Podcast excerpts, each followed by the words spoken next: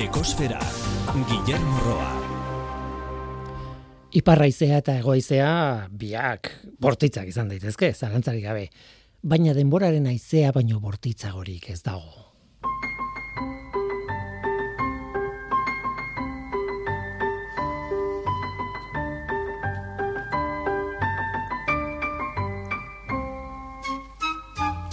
Kaixo denoi, ongitorri ekosferara, zer den atzera begiratzea, ezta?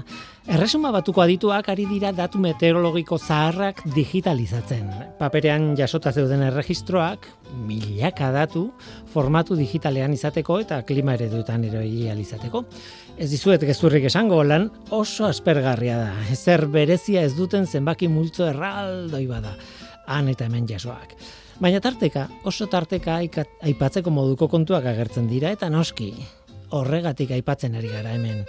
Kontua da, mila bederatzen da iruko txailaren bukaeran sekulako ekaitza izan zen Britania hondian eta Irlandan. Sekulakoa, otxailaren hogeita zeian eta zazpian adibidez, aizearen indarrari lotutako datuak ikusteko modukoak dira. Noski garaiko kazetari jasotako larrialdien berri ere badago hor, Eta baliagarria da, besteak beste, ekaitzak tren bat eraman zuen kumbrian, ingalaterako iparraldean. Baina aizearen eta euriaren datu numeriko zehatzak erregistroetan topatu dituzten noski. Eta datu horietatik kalkuluak eginda, adituek ondorio estatu dute gerostik ez dela izan hain ekaitz bortitza inoiz. Datua datuak ez dira gaur egun jasoko genituzkenak edo denak. Adibidez, haize bolada batzuei buruzko daturik ez dago, ez zirelako garaian jasoten, baina oro har jasota dauden datuekin estimazioak egin daitezke eta gaur egungo ekaitzen datuekin konparatu. Mila bederatzen dairuan izan zen goiko uarte haietan gerora izan den ekaitzik bortitzena. Eta horrego goratzen dit Edintongo itxasargiaren historia. Itxasargi pribatu bat, plaimuzeko kostatik bederatzi miliatara, itxaso barrenean, hango arroka batzuk markatzeko, jabeak, han galdu baitzuen itxasontzi batzuk. Oso itxasargi zelebrea jarri zuen eraiki zuen bertan eta bertara joan zen, ekaitza bat zuzenean bizitzeko asmoz. Ba, mila zazpireun da irua zen eta eme garren mendeko ekaitzik bortitzen agarrapatu zuen bertan. Itxasargiaren arrastorik etzen geratu, bere arrastorik erez. Historio bitxia, mila beratzen dairu eta mila zazpireun dairu, bi ekaitz izugarri. Kasualitatea.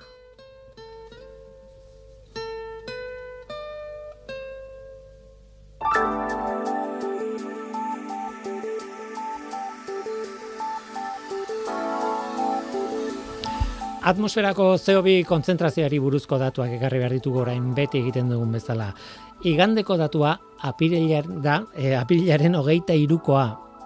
Lareunda hogeita iru, koma iruro hogeita lau ppm izan da CO2aren kontzentrazioa, mauna loa sumendiaren behatokian neurtua. Eh, berriz ere oso zenbaki altua. Batetik, iazko apirilaren hogeita irukoarekin alderatuta, iazko datua lareunda emeretzi koma berroita bat ppm izan zen, aurtengoa baino lau ppm azpitik, aldea oso ondia da, eta bestetik, lareunda hogeitik gora dagoen edozein zenbaki oso oso altua delako kontu hauetan. Zeo biren konzentrazioak jarraitzen du igotzen urtez urte, Hori ez da berri ona, berri ona izango litzateke zeo biren konzentrazioa berreunda laurogei ppm inguruko izatea. Eta lareunda hogeitik gora gaude.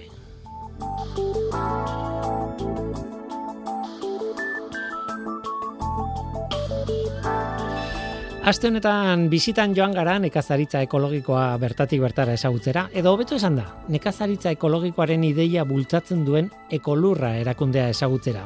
Xabier Lejartzegirekin izan gara, Nagore Usaberekin ere bai, eta baita Amaia Esnaolarekin ere. Arrera zora garri bat egin digute jauregi barria baserrian duten egoitzean, amorebietan zornotzen. Eta sentsazio argi bat atera nuen bizita hartatik. Haien kezka ondia dela nekazaritza ekologikoaren ideia nolabait frivolizatzea. Horretarako joera badugulako, gure gizartean denok daukagu bai. Kontu serioa da eta behar bezala zaindu egin behar da. Besteak beste ikastoletako umen bizitak izaten dituzte haiek ere bertan ikus dezaten zer den.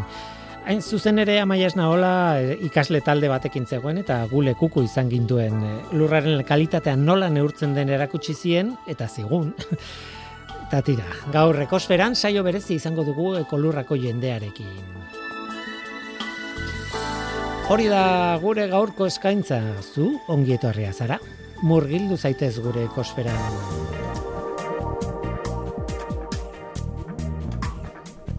Ekosfera, Euskadi Gratian.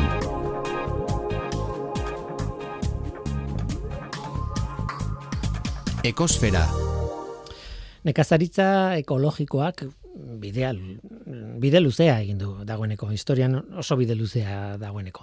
Eta ondorioz oso ondo araututa dago zer den eta zer ez den, eta nola egin behar den nekazaritza ekologikoa. E, hemen Euskal Autonomia Arkidegoan ba, bada erakunde bat, ekolurra izenekoa, Kasuan kasu, ba, aztertzen du nekazaritza ekologikoaren kondizioak betetzen dituen edo ez, kasu horrek, eta zigiloa ematen duena.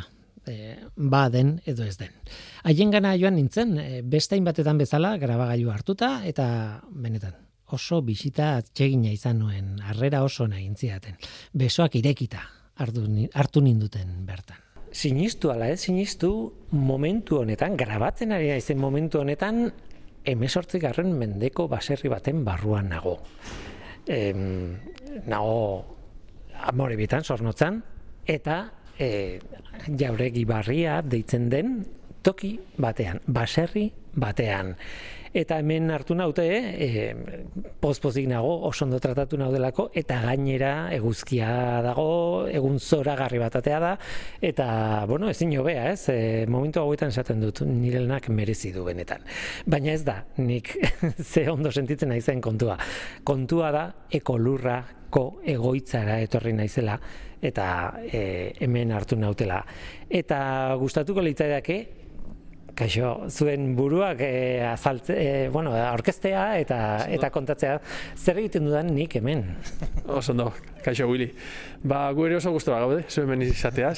E, bueno, ekosferan daulako saioetan, ba ingurumenakin lotutako e, mesua da gurea ere eta eta hori baskertzen dugu hemen egotea. Ni nahi Xavier, Xavier Lejartzegi eta nasko kontseiluko koordinatzailea e, kontseiluan amairu lankide langile gaude, eta gero badaude dago junta bat, eta hor daude ba, sektorearen ordezkari desberdinak. Gaur egun kontseiluko lehendakari arantxa eguzkiza da, eta berakin batera, ba, hor beste, beste behatzi baserritar eta elaboratzaile eta enpresa daude, enpresa ordezkari, eta denen artean ba, kontseiluaren gobernantza aurre ateatzen dute eta nik ba, beraiek esandakoa ba, koordinatu hemen.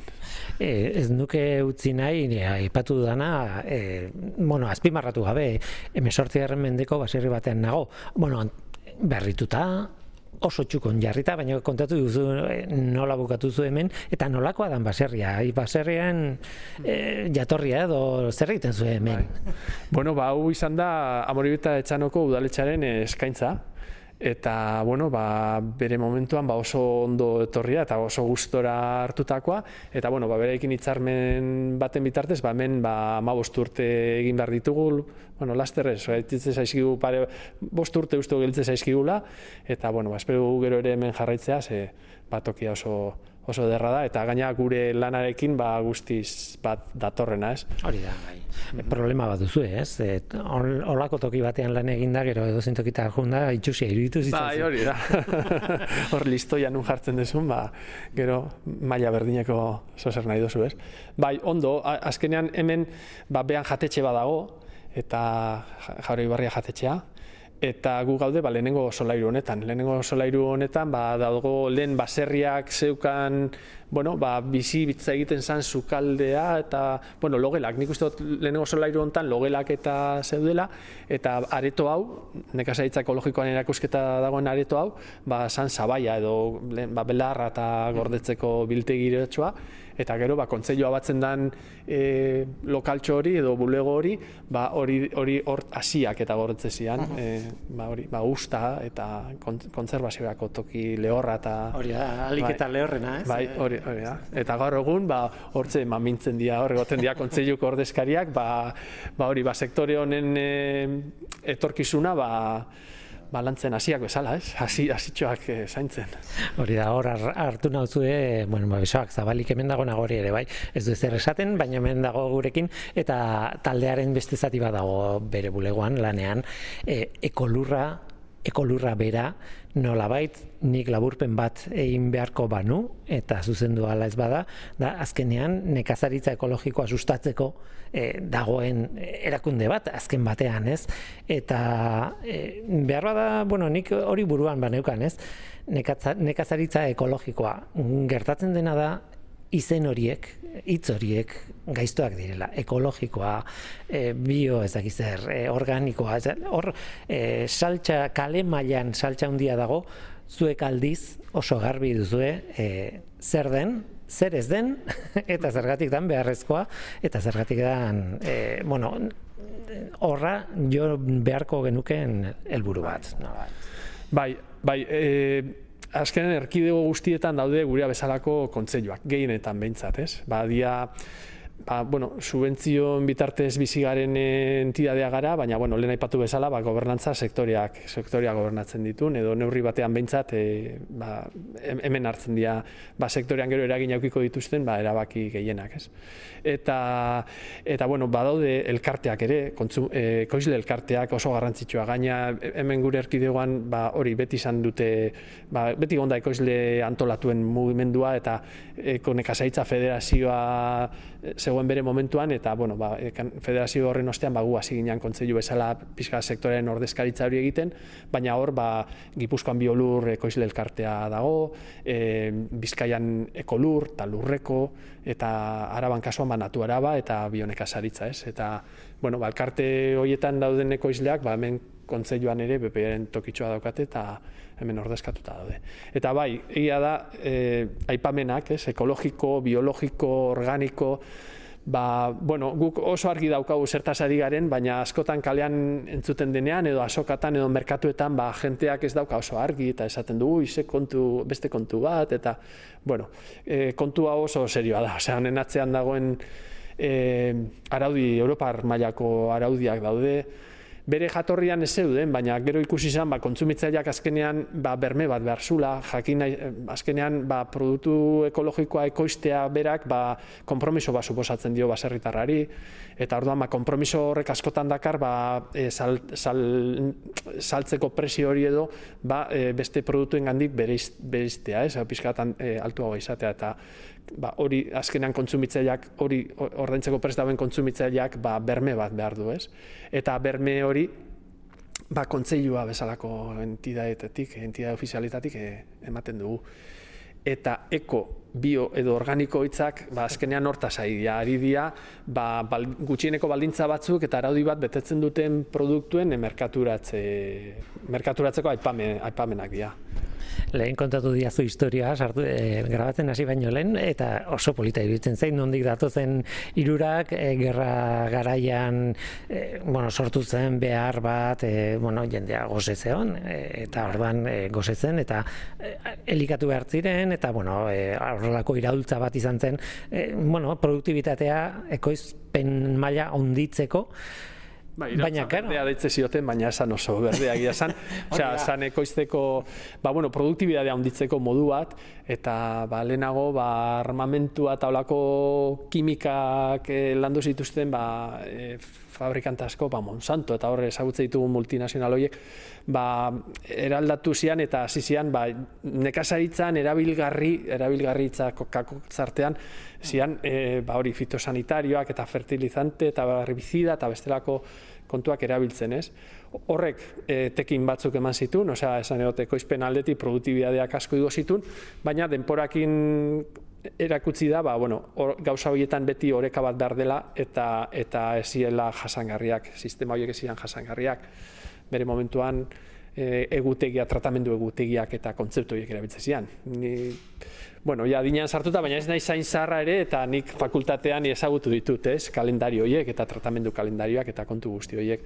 Nik esango nuke, historikoki, bueno, errespetatu inbiar da hori, garaian zeuden bauztala eta zeukaten egoera ikusita, ba, hori aurkitu duten modurik onena. Bai. Gerora ikusi dugu ez dela e, e, oso egokia e, forma hori, baina... Kontua da, ja, gure, gure kontzeiluan bertan ere badaude jau eta marrurte dara matzetenak nekazaitza ekologikoa egiten. Esan edot, e, ba, ba, e, orduan ere, e, jente batek ikusi zuen hori esala bidea, Eta bai nekazaitzan zein abeltzaintzan, abeltzaintzan ere ba, ikustezan e, beharrezkoa zala beste eredu bat, eta inguruko baliabideak, eta baska, ez, animalien baska ziurtatzea inguruan, eta ongi izatea, eta osea, kontzeptu batzuei garrantzia emate zitzaien orduan ere, oindela eta marrurte, eta hemen Euskadin ba, gure erroldan, noaindik, eta jubilat zeke daude batzuk eta beste batzuk oraindik falta saie pixka bat, baina hortxe jarraitzen dute eta iruditzen zait izugarrizko meritua. Beraien lana ze bere momentuan ba hor gatazka bat bazegoen. Osea, azkenean beraiek zian pixka bat desberdinak edo gauzak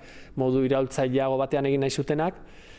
E, nik uste dut justu alderantzi zala, baina bueno, justu ba, beraik, e, berain burua aurkeztu bar zuten e, desberdin bezala eta eta bueno, ba hor beti borrokatxo hori beti izan da. Eta noski horrelako mm, erreakzio bat izan zen, e, nolabait nekazaritza ekologikoa sortu izana eta eta evoluzioa hasi zen. Eta bide luzea, ja, 2008an gaude, beraz, esan dute, e, hau gainera Europati dator, ez? Bai, bai hogeta marrute zaitu, eta uste dut e, labur gilitu bai, nahizela, ez? Bai, nik uste ja, men berro eta marrute dara matzaten nasko ere badaudela, bai, bai.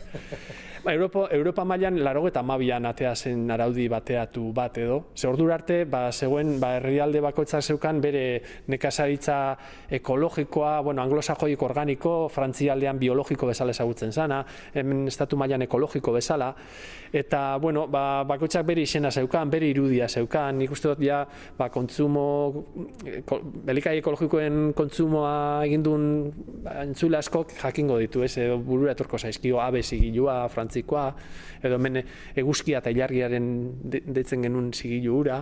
Baina, bueno, guzti horiek ja, laro eta mabian araudi bateratu bat atea zen, eta 2000 amarretik ona, ja, e, ba, ezagutzen da, hemen ikusten ari gara, bai, baina, bueno, da, e, kuadro txori, kuadro berde hori, bai, izartzoak dauzkana eta izarrak osto bat irudikatzen dute, ez, ostos, zuri bat, ez, izar zuritxoekin. Bai, esago nuke, e, Europako bandera bezalakoa da, hortik e, abiatuta, baina urdina izan beharrean berde argia, berde horiska da, dala, eta e, izarrak antolatuta osto baten e, forma emateko. Bai, bai orduan, ba, bueno, hori borondatezko, osea, e, azkenean ekologiko bezala merkaturatzeko produktu bat hori, erabaki hori, mm, baserritarrak berak edo elaborazio enpresak berak e, egiten duen autua da, ez? Ez da derrigorrezkoa, noski.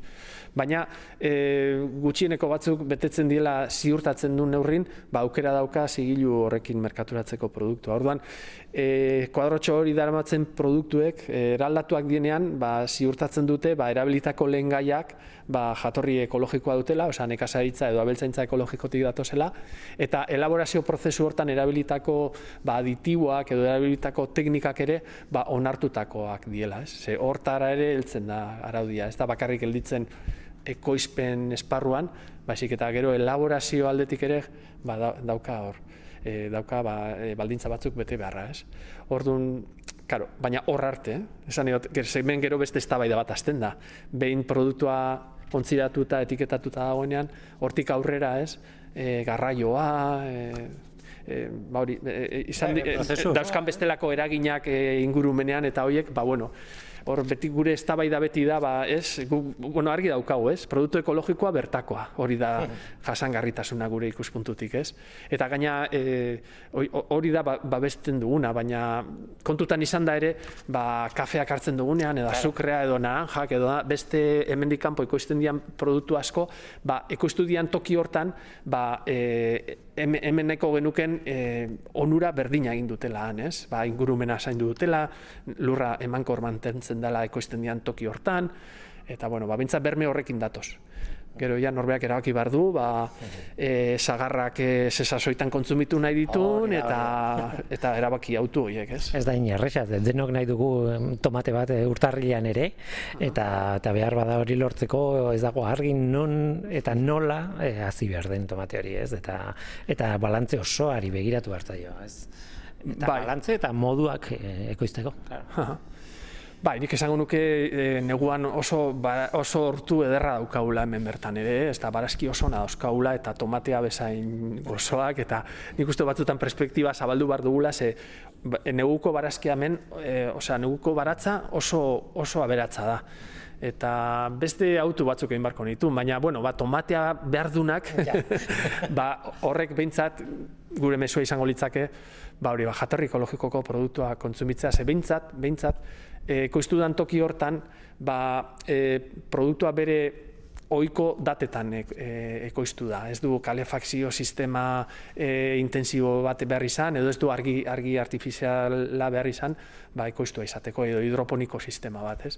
Ba, bintzat, bermea dauka lurrean ekoiztutako barazki bat dala, e, lurra ba, ongarri estatu dena modu organikoan eta modu naturalean, eta eta hori, ba, sasoira e, sasoian barruan egin dela, ez? Logika ekologikoa, ez? Logika baten barruan ekoiztua izan dela.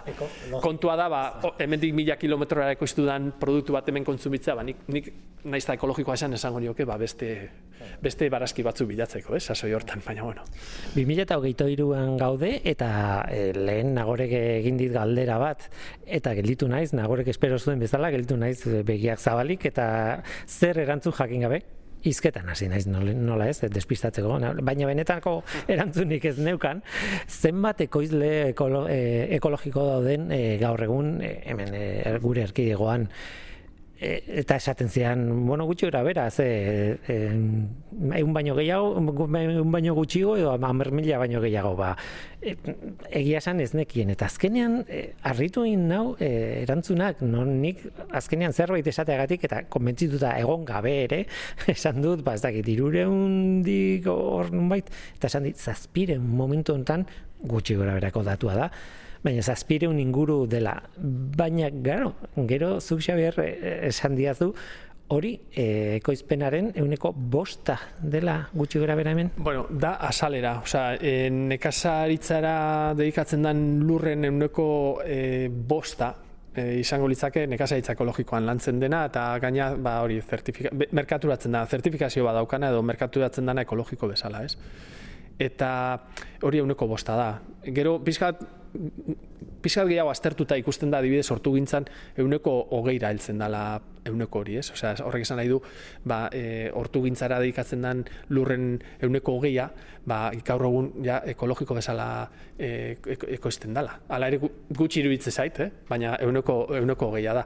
Baina or, bere orokortasunean, e, landaketa nekazal aktibidade guztia kontutan hartuta, ba, euneko, euneko bostean gaude tamalez. E, karo, kontutan eki behar da, zereal ekoizpena euneko 0,6an dagoela, e, osea, daude landaketa pila bat euneko batetik bera. Osea, oso bai, gutxi gutxi landatzen dienak ekologikoan momentuz behintzat. Eta Europak markatu ditu helburu batzuk gainera.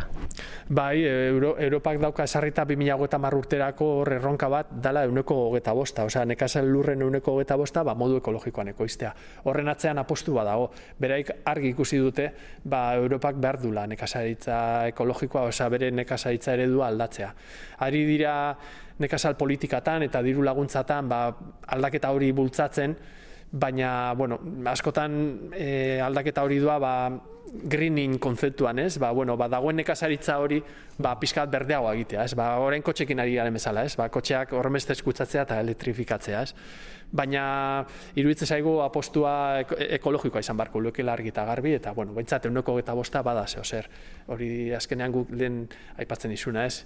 Mugikortasunaren gaian, esango genuke gu garraio publikoaren apostua garela, ez? Nekazaritza ekologikoa e, pare, ez dakiten, e, eginda pizka bat simil hori eginda, ba, esango genuke hortan ari garela, orduan, ba, bueno, nahiko genuke, ez? Ba, osea, nahiko genuke, eguneko eta boste izatea bi mina eta marrean erronka ederra daukagu.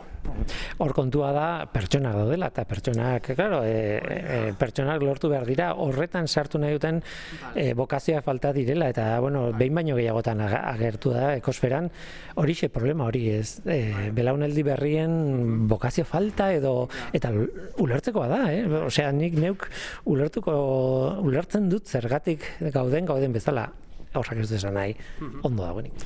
Bai, hasieran pentsatu dut pertsonak aipatzen zenulan, ba, bueno, kontsumoan, ez? Osea, Europatik ere esaten da, ba, erronka hori e, neurri batean mantenduko dala, ba, ikusten bada merkatuak benetan e, ere erantzuten dula, porque bai. azkenean ekoiztea merkatuak ez badu erantzuten, horregatik guretzat zu besa, e, osea, zu, zu, zurea bezalako saioak hemen egotea oso garrantzitsua da, ze, aber, mendik zemat kontsumitzaile berri ateatzen dian, ez? Azkenean e, hori, e, likagai ekologikoen eskari hori onditzen da neurrin, ba, igul e, sektorean ba, inargi ikusten esun jendeak ba, bukatuko du ikusten, ez? Ba, azkenean ba, e, gizarteak bidea hartu nahi dula eta ekositeko moduak ere pizkate horreri erantzun behar diotela. Uste dut ja sektoreak hor aurrerapen asko egin ditula, eh? Osa, asko aurreatu da, baina baina oraindik ikusten dugu nekazaitza ekologikoaren apostua ez da laola guzti serio hartu. Osea, benetan hor apostuak ikusin apostu argiak e, ikusi nahi ditugu. Claro, erresa da hitz egitea hemen, baina claro, tartean elikagaien industria dago, elikagaien e, gu kontsumitzaile bezala, baina kontsumitzaile erosle bezala ere ikusten dugu gure geure burua, ez bakarrik jale bezala, ez? Eta tardun, bueno, eh, kontu jende asko sartzen duen eta sektore asko hartzen ditu. Bai, asuntu serioa da. Eh? Ba, adibide bat jarriko dizut. E, orain e, orain ari gara adibidez, e, ba, bueno, abeltzain askok e, pausu hori eman nahi du, ez? Ekologikoa urbildu nahi du, eta, karo, ba, kaso askotan suposatzen dio, e, araudiak exigitzen du, ba, daukan e, rolda guztia, abere guztiak, e, espezie berdineko abere guztiak, ba, denak e, iskribitu behar ditula sistema. Norri suposatzen dio, ba, ba ez dakit, ba, e, buru dauzkan ikulu batetan, ba, pausua eman bardula, osea, derrepentean, ba, pasatu bardula, ba, pentsu ekologikoa edo jatorri ekologikoa daukan pentsua erabiltzea, bere elikadura formulak aldatzea, e, lar, e, animaliak e, ia egunero larretu barko ditu, e, baskaren euneko iruro eta marra izan bardu e, inguruan lortutakoa, osea, horrek suposatzen dizkion erronka guzti horiek, ba, e, aplikatzen hasi bardu lehenengo egunetik, ez? Da, hori adibidez, ba, oso apostu, osea, erronka bat da e, guk eskatzen dugu hori transizio, osea, epeka egitea ez, baina araudiak argi eta garbi esaten du. Horrez du usteati batetan ez ditu bi, bi sistemak elkarrekin e, onartzen, ze azkenean kontsumitzaileari berme bat eman bar zaio. Eta orduan ba, araudia hor oso zehatza da. Osea, benetan, merkaturatu nahi baduzu produktu ekologiko bezala, ba, inungo nasketarik egoteko arriskua zeroan gelditu behar du. Eta orduan, ba, abeltzainek esigentzi hori daukate. E, errolda guztia, altan eman behar dute ekologikoan, eta lehenengo gunetik apostu, apostua egin. Bai, zaila da, nik ulertzen dut, eh? Baikorra, zara, etorkizunarekin baikorra? Bai, izan behar naiz, ez? Izan behar naiz, baina... Bai, lan ez izan behar dezu, ez? Bai, ba, ba, ban, ban naiz, eh? Baina, bueno, aben, abeltzain asko daude, abeltzainen kasuakin jarraituta, ez? Abeltzain asko daude, ja, lehen esan dizuan, hogeta marrurtetan eh, ontatik bizi, bizi izan dienak, eta postu argia egin dutenak eh, honetan. Orduan, nik uste dut, ba, beraiek adibide bezala hartuta, ba, nik, e, e, eta orain dauden teknologiak bihar adibidez, e, hau ez dizu komentatu, baina bihar e, dago kurtzo bat e, e, bizio artifiziala, ez? Uh -huh. e, nekazaritza munduan nola erabil deiken. Ba, olako teknologiekin nik uste dut nekazaritza ekologikoa errastu egingo dala etorkizunean, eta, osea, nik uste dut teknologiak lagundu egingo digula. Ze gaur egun inok ez du ezer garatu nahi, bueno, edo hori pentsatzen dut, ingurumenaren e, kontra edo joko badu, ez? Eta nik uste dut, gero eta baliabide gehiago ditugula ekoizpen eredu hau e, erresteko. Bai. Nik ez dakit sentsazioa den, e, noski, ni ez naiz profesional bat horrena, eta ez naiz aditua ere, eta ezer baina iruditzen zait e, arro guztietako nola baiteko iraultza batean ari garela pixkanaka pixkanaka e, arazoak badaude. E, gaizki egindako gauza asko ere bai nahi duzuna. Baina oro har badagoela mugimendu bat eta ba, ni txikian nintzenetik horreaino izan den aldaketa izugarri honetan, ba, aurrera eginda ere, aldaketa horrek a, jarraituko du fabrikatuko ditu akatz berriak, ba, bai. bai. problema berriak ingo dia, bai, baina ez, nik baikorra naiz zentzu horretan. Eh? Pizkanaka, pizkanaka, eh, joera eta norabidea ez dela txarra. Bai, ados nago, eh? baina hori optimista izan behar da, baina al, ezin garena izan da konformistak. Osea, gaur egungo egoera ez da ona, hori argi daukagu. Eta, eta nekazari ekologikoa nahi da nekazari asko daude, baina adibidez bere duintasuna batzutan e, ba, salantzan jartzen da. Ez? Azkenean, ordu pila sartu behar dituzte, ez, ez dia mugatzen ekoiztea. Gero salmenta ere berain kabuz egin barra dute, bestela oso zaila egite zaie ba, ekoizpen hori balioan jartzea merkatuan. Ez? Merkatuak askotan ez du hori ordaindu nahi. Eta eta orduan ba, e, familien konpromisoekin eta kontsumitzailei zuzenean e, bideratuta beraien ekoizpenak ba, aurre ateatzen dira, baina horrek suposatzen dira ba, izugarrizko dedikazioa. Ez? Zeia ez dira bakarrik ekoizleak, dira ekoizleak, banatzaileak, saltzaileak, eta bueno, ba, hor e, zemat eta ba, kontsumitzaileko edo herritarrok argiago duki, ba, nik uste dut beraien bizi aldintzak ere hobetuko dira. Baina bai, e, optimista bai, baina hori, eh? baina realidadea, realidade gordina ez da, ez da erresa. Bai. Lehen esan duzu guk eh, herritarron oiturak edo eredu aldaketak e, bultzatu dezakela goraka e, ekoizpen eredua ere aldatzea ez. E, baitan e, nik ez dakit nola dagoen, Europarekin konparatuta nola gauden. Esan edo dute Frantzira begira edo edo Ingalaterrari begira edo Alemanian edo bai behar bada, kanpoan egiten diran gauza honek ere, izango dute bere presioa bai. gure sisteman ere bai. Ez naiz datu saleagia esan, eh? eta hankasartzen bat ikidezakete, eh? baina... Erresa da galdetzea, eh? igual ez... Baina, e, ja, e, lehen emanduan datu hori hemen euneko bostean gauden bezala, ba, ja, euneko geitik urbil dauden herrialdeak ere badaude.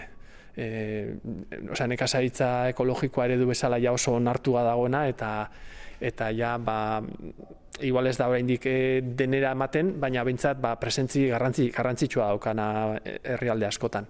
Bai, eta kontsumo aldetik esango nuke, naiz eta gurea merkatu bueno, esango nuke ona dala, bueno, beti izan da, elikadura, elikagintza, ba, hemen, ba, bueno, ez, jakien gure merkatuak onak izan dira beti, ez, baina iruditzen zait ekologiko, ekoizpen ekologikoaren kultura hori, ba, mendik kanpo askoz garatuago dagoela, eta Europa iparraldean ba oso ohikoa da supermerkatuetan eta saltoki askotan ba ja ekologikoa oso modu normalizatuan ikustea. Hemen ere bide hortan gaude eta hori neurri batean ona da eta Europako Europako agintariek hori nahi dute, ez? Ba, kontsumoa normalizatzea eta gero eta kontsumo handiagoa izatea produktu ekologikoak, baina guk beti eskatzea gaudenez, ba, hori kontutan izatea, baina baita ba hori denda txikietan nun erosten dugun denda, dendari txikiak, e, likadura sistema laburrak, e, zirkuito laburrean, horrek benetan utziko du etekina e, ekoizlengan eta eta hori ere oso garrantzitsua zaigu. Osea, produktu ekologikoa eta bertakoa den neurrin eta modu hortak e, kontsumitua, ba, perfecto. baina saia, bai. Egia da, hitz handiak direla eta orokorrak eta orokorrean hitz egitea arresa da ere bai, baina gero mm, xehetasunetara joaten zarenean hasten dira problemak eta agertzen dira kontrasana kontra, bueno, ez dakit, bai, denetik, ez? Bai. Eta baina hori erresten saiatzen gara, eh? Osea, guk azkenean hori ikusi dugun sigilo horik, bueno, gero esan barra daukat ere, ba gure ekoizle askok ez dula produktua etiketatzen. Osea, produktua ontziratzea berez ez da ez da produktu freskoan ez da inolaz ere derrigorrezkoa, eta gure hortu gile gehienak ez dute etiketa bat erabiltzen. Baina beraien salmenta hori egiterakoan, ba, e, produktua ekologikoa dela eta kontzeiloan inskribatuta dagoela erakusten dute, eta euskate holan tablero batzu betxo hemen daukagu bat, eta ba, hemen agertzen da ba, ekoizlearen izena eta ze ekoizpen mota egiten dituen eta ba, noizti dagoen ekologikoa egiten eta bueno, ba, hemen dauka incluso QR bat. Ba, gure web horrian ikusi daitekela ba, ba, pertsona hau ba, jarraipen badaukala, ez? Gure lehen eta ipatu da, baina sei lankide dauzkau hor egunero bizitak egiten eta ikusten ekoizpenari jarraipen ematen, ez? Orduan ba merkatu batetan olako tableratxo batekin ba erakusten dute beraiek ere ba naizta produktua ez duten etiketatzen dauntziratzen, ba bermea bermea ematen nahi diela, ez? Bai, aukera daukate informazioa emateko eta Em, bukatzen joan behar dugu, edo behintzat zurekin e, egin behar dudana, baina jarraitu behar dugu hemengo jendearekin, mm, baina e, horixe gauza pila bat gelditzen dira e, galdetzeko. Nik uste dut orokortasuna kontatu ditugula, baina, bueno, ea aurrerantzean, ekosferara bai. etortzen zareten, eta gai konkretuagoak behar bada aukeratuta eta eta ea zer kontatzen diguzu. Eh? Bai, ez gara ikertzaileak, nik zuen saioa jarretzen dut, eta hor bai ikertzaile askok, eta zientzia asko dago, baina nekazaritza ekologikoaren atzean ere zientzia asko dago eta argitalpen asko daude nun, nun ikusten dan ba, benetan e, eredu honek ba, be, ba, e, bere karpen egiten dula eta karpen serioa da. Lehen aipatu ditugu odeseak eta hor, osea, erantzun, e, e, erronka askori erantzuten dio eta aldaketa klimatikoaren erronkari ere ba oso ondo erantzuten dion eredua dela esango nuke. Hori baiezko bada, ez? Etorriko zarete. Bai, noski, noski, noski. Bai, bai, bai, bai, hori egin dago. Ba, eskerrik asko, Javier Lejarz, egi, eskerrik asko, hemen hartzeagatik, ona gumidatzeagatik, egun zoragarri honetan etortzeagatik, baina, etzein behar dugu, e, bueno, e, adibidez, inguruko ikastoletako umen bisitei buruz, eta horretarako beste elkarreketa txiki bat egin nahi dut. Oso ondo.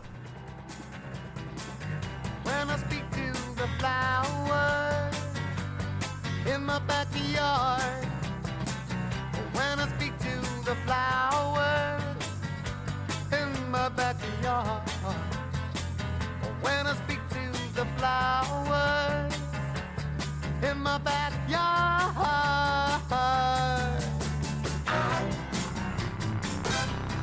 Tell me to leave you, leave you behind. Tell me to my mind. They tell me to leave you, just leave you behind.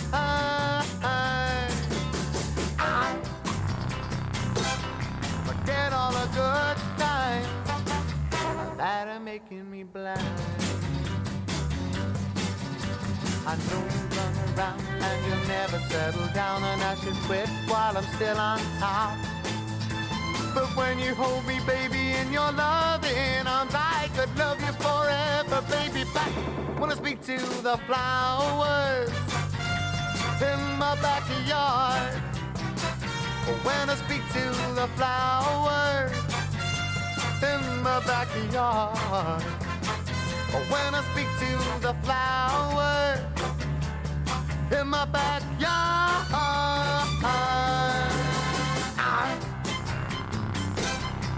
Tell me leave you, leave you behind.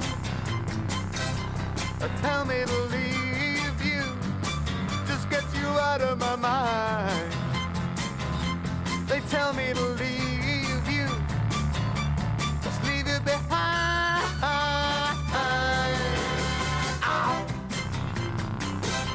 Forget all the good times that are making me blind. That are making me blind.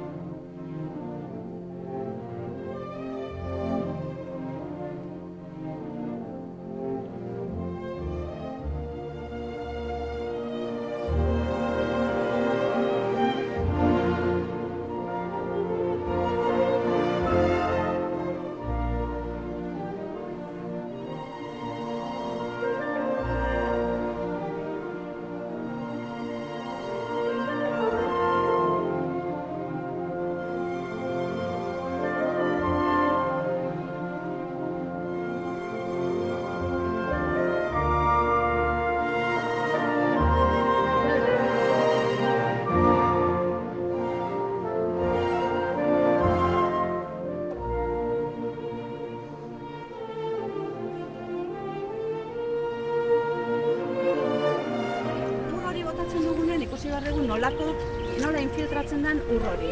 Eh? Horrekin jakingo dugu lurra nola dagoen. Eh? Porque, pero, lurra gogorra baldin bada hau zer zaizue. Euria egiten bado zer, zer gertauko da. Gainen geldituko da, ezta?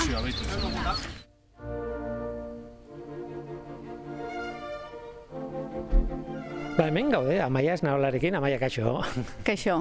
E, kontua da etorri naizela bizitatzera ona e, jauregia bar, barri e, baserrira eta hemen egon naiz e, nolabait ekolurrako egoitza nagusia honetan Baina hemendik mugitu gara, ez oso urrutira, eta topatutu zaitugu zu, bueno, lagaixetako ikasleekin, e, gara honetan, bueno, etortzen dira ikasle asko udaberrian, udazkenean ere bai esan diazue, e, kontatu diguzu, e, nola, nola planteatzen dituzuen ikasleek ikus dezaten e, zer den e, nekazaritza ekologikoa azken batean? Bai, ba, bueno, guk e, gure helburua da e, nekazaritza ekologikoa zer dan e, eskolei, eskola ikaslei erakustea, baina e, beraiek ere behar hori ekologikoaren edo nekazaritza eredu jasangarriaren behar hori ikustea, ez? Hortako egiten deguna da erakusketa txiki bat daukagu, erakusketa honetan egiten deguna da ekologikoa nekazaritza ekologikoa zer dan oinarri bat eman, ez bai nekazaritza, abeltzaintza, elaboraziorako, e, esan beraiek ikusi dezaten baita ere ona etortzen dienak ekologikoan alta ematen dienak inskribatu behar direla, jarraipen bat iten dela, guzti hori, e, bueno, bideo baten bitartez, eta hemen dauzkagun panel batzuen bitartez ikusten dugu, ez? Baina gero, gure e, protagonista sagarra handi bada. Guk e, sagarra handi badaukagu hemen, eta honen bitartez egiten duguna da e, lur emankorraren, e, lur emankor kopurua e, ikusi, ez? Ikasle galdetzen dieta zenbat e, pertsona bizigian planeta honetan, eta bueno, danak dakite, lehen zazpi mila milioi, guain sortzi mila milioi gehala, gero eta jende gehiago gaude. Eta bizirauteko, ba, elikatu geha. Baina, bueno, hemen beste planeta handi bat daukagu, lur planeta daukagu, urdina, planeta gure planeta urdina, eta ikusten dugu, ba, gure planetaren parte handi bat ura dela. Orduan, e, gure zagarra zatikatzen juten geha, e, gure sagar planeta hau, eta ikusten dugu, ba, euneko irurogeita ma bostak entzen dugu lehenengo, e, ura dalako. Gehitzen zaigu sagarraren laurdena. Segitzen dugu, zatikatzen kentzen ditugu, ba, basamortuak, e, mendi altuak, e, lur e, emankorrak ez diren lurrak, eta azken batetan ikusten dugu sagarrari pusketak kenduta, kenduta, kendu, ikusten dugu gure lur emankorra euneko 6,goita bakarrik dela eta hortik lortzen ditugu gure elikagaien euneko larogeita emeretzia. E, planeta urdina da, ozeano itxaso asko dauke, baina hortik lortzen dugu elikagaien euneko bata bakarrik. Orduan, e, ikusten dugu gure lurreman hori zaintzearen e, beharra. Ez, lurreman korrean gaina ikusten dugu, e, bailarak dira batez ere, hor daude gure etxeak, gure eskolak, industrialdeak, zabortegiak eta guzti horiek, orduan ikusten dugu, lurremankorra elkarbanatu behar degula gure bizitzarekin, ondo kudiatu behar dugu. Eta gero beste berritxar bat ematen diet, esaten diet, bakaro, lurre mankorrori e, erraz de, deusestatzen dugu, ez? Ba, arratsalde batetan esaten diet, tortzen da hormigonera eta hor porlana botatzen dut, eta jazta trinkotuta, zapalduta, eta ja, galdu dugu lur hori, ez? Hori zen behar nizun, ze, azken batean lurra ari zarete, nekazaritza ari gara, eta noski nekazaritza jakiak dira, bazkiak dira, dena delakoa, baina zuen kezka haundi bat, eta oinarrizkoa da lurraren kalitatea. Horretaz ari zinen, e, bueno, negutegi batera joan gara, han ikasleekin ari zinen e, azalpenak ematen, eta neurketa batzuk egiten, e, pH-a, eta ez zer, eta zenbat materia organikoa daukan mhm. lur batek, eskatu diezu hori, e, e, ikastolatik ekartzeko lagin bat, ez? Hango lurra nolakoa da eta e, proba hori guztiak. Esan nahi dut lurra bera da mm. protagonista. Bai, hori da. Ikusten dugu gure lurremankor hori gutxi dala eta mila urte behar dira, milaka urte behar dira lurremankor txiki bat esortzeko, ez? Ordun beraiek argi ikusten dute sagarronekin lurraren zaintzearen e, beharra. Orduan esaten, nik esaten diet, ja, hasieratik e, ekologikoaren inguruan hitz egin dugunean, esan diegu, guk egin duguna da, e, lurra erabili elikagaiak lortzeko, sortzi mila milioi pertsona hauek elikatu behar dira, baina guk egiten deguna da lurra erabili eta lur hori hobetuta uzten dugu. El, kalitatezko elikagaiak lortzen ditugu osasuntxuak eta lur hori eta ekosistema hori inguru hori hobetuta uzten dugu. Zergaitik lurraren erabilera e, jasangarri bat egiten degulako. Erabiltze ditugu bai lurra, ura, era e, zentzuzko era batetan. Ez? Eta mimo askokin. Orduan, e, badaude beste eredu batzuk ere jasangarriak direnak, baina hona etorri dira ekologikoa ezagutzera. Eta orduan, egiten deguna da, joaten gara hemen baserri batetara, hemen bertan dagoen ekoizle baten gana, eta han ikusten dugu, aber, berak esplikatzen digu nola egiten duen lan, eta neurketa batzuk egiten ditugu. Egiten deguna da bere lurraren diagnostiko bat. Eh, nekazal diagnostikoa eta beraiek neurketa guzti horien inguruan horren ondoren eta baita ere bertako baserritarrak bere lan egiteko era horrekin inguruan ikusten dugun guztiarekin ikusten dugu inguruko bioanistasun hori ikusten dugu bioanistasun landatua ere bai. E, produkto e, barazki desberdin asko, variedade asko erabiltzen ditu. Ikusten dugu guzti horrekin, oso nota ona ematen digula diagnostikoan, oso osasuntxu dagoela lur hori. Ez, orduan nahi deguna da beraiek ohartzea, egiten dugun praktika horrekin, ba benetan ekologikoan lurra esan dugun bezala e, zainduta gelditzen dela eta inguru hori ere bai. Ez? Eta hori da egiten deguna. E, aldegu... Eta hori hemengo ikastolekin, baina bueno, e, zabaltzen duzu, e, ikastola pila batetatik e, etortzen dira umeak. Eskaintza ekainan iten dugu, eta eskola, bai, Euskadiko eskola guztitara. Hau, e, L lehen hezkuntzako irugarren, bos, bost eta seigarren mailetara, eta DBH-ko bat bi mailetara zuzentzen dugu. Bai, gero batzuetan beste talde batzuk ere etortzen dira, ba, adibidez magisteritza ikasten dauden irakasleak izango direnak ere etorri izan dira, eta bueno, e, baina lurzoru programa beraiekin iten dugu. Disfrutatzen ikusi zaitut. Bai, ondo pasatzen dugu, bai. Orgaina gaur eguraldi oso ona daukagu, orduan horreke asko laguntzen du. Baina bai, bai, oso ondo, bai. Tira, ez dakit, joan berdezun edo ez, e, mendago Xavier. Zein, zein daude, horrentxe datoz. E, amaia eskerrik asko gurekin izateagatik eta eta ea, aurrerantzean zuekin egoten garen. Eskerrik asko. E, zuri. Ekosfera, Euskadi Gratian. Onaino ekolurrako egoitzean egindako bisita, bueno, pintzat grabatu genuen zatia, ez? E, eta hori esaten dut, ba, haiekin luze egoteko aukera izan nuelako luze, gauza askori buruz hitz egin genuen, oso oso gustora, oso harrera ona intziaten. Kontu asko gainera e, aipatu genituen. Tartean, nekazaritzari eta historiari buruz ere hitz egin genuen, ez? E, askorik ez dakit horri buruz, nekazaritzaren historiari buruz, eta oso gaizabala da egia esan, ez? E, historiak beti, beti da gaizabala. Baina historiak ere zirrikitu asko ditu, jende asko dago historiaren implikatuta nolabait. Eta horregatik nekazaritzaren historiari buruzko zer, zertxo bait, bai, badakit, ezagutzen dut. Agian ez dut oso ondo ulertzen zer esan izan zuen bere garaian datu jakin horrek, baina bueno, datua bera, bai, ezagutzen dut, ez? Eta hori baliatuta, eta irratian gaudenez, e, musikaz baliatu gaitezke ere bai, ba horrekin lotutako kontu bat ekarri nahi izan dut saio honetara. Ea, testu ingurua. Zergatik ezagutzen dudun nik a, aipatuko dudan kontu hau. Testu ingurua da nire nerabezaroa larogeiko hamarkadan gertatu zela, mm, batez ere ordungo eta aurreko hamarkadako musikarekin.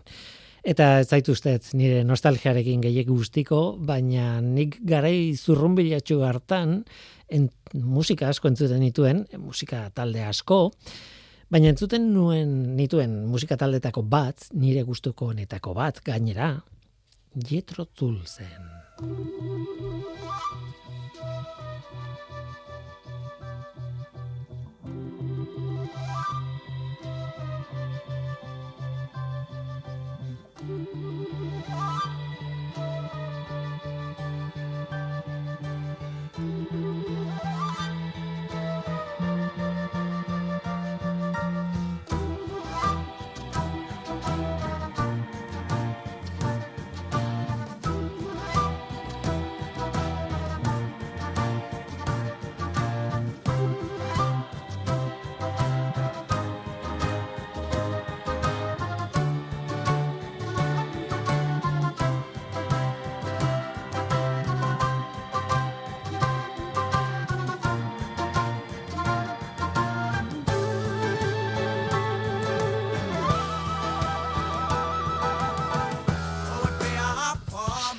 Jethro Tull, Jethro Tull, horrelako zerbait, eh, rock talde britainarra zen eh, oso ezaguna garai batean behintzat, eta haien berezitasuna gainera da oiko rock musika horretan flautak hartu zuela protagonismoa, nagusitasuna.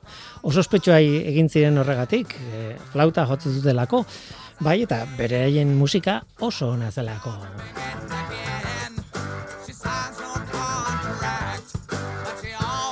Eta esango diazu eta zer, ba, zer, zergatik kontatzen diguzu hau. Ba, zale sutsuak zaretenok, badakizue, ba, nolako lotura dagoen talde honen eta nekazaritzaren historiaren artean.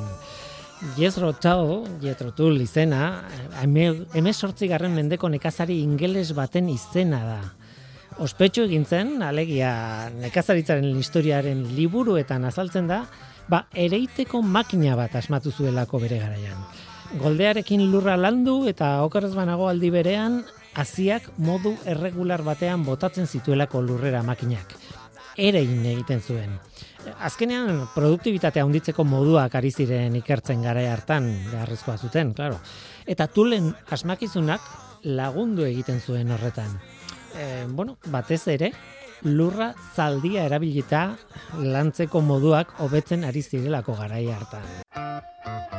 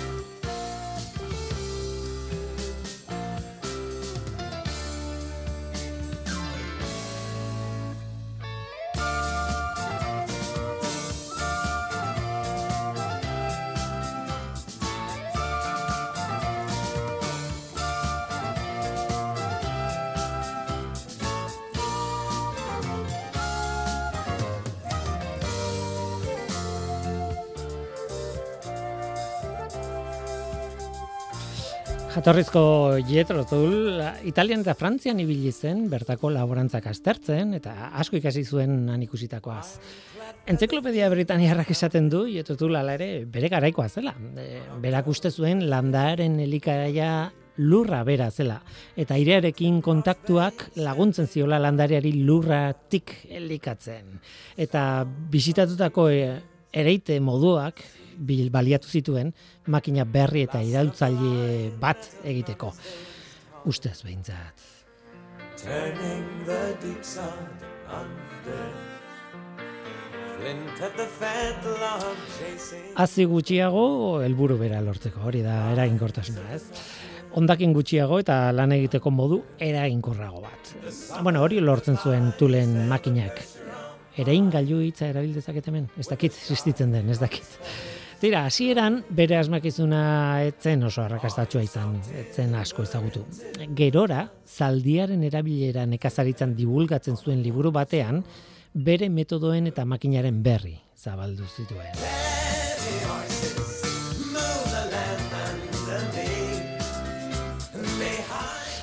Jetro Zulbera etzen aberastu, hala ere. Bueno, pobre hiltzen, tira, bere gora berak izan zituen.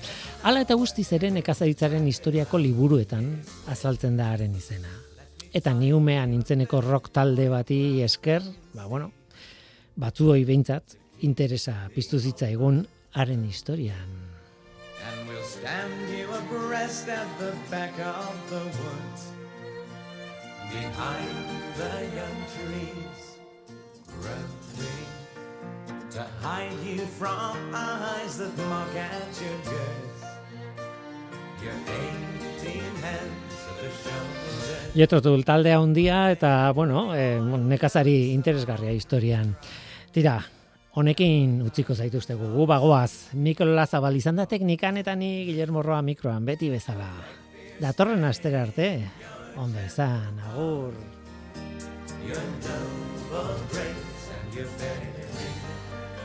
You'll stray once again to the sound of the guns In the wake of the deep loud Sherry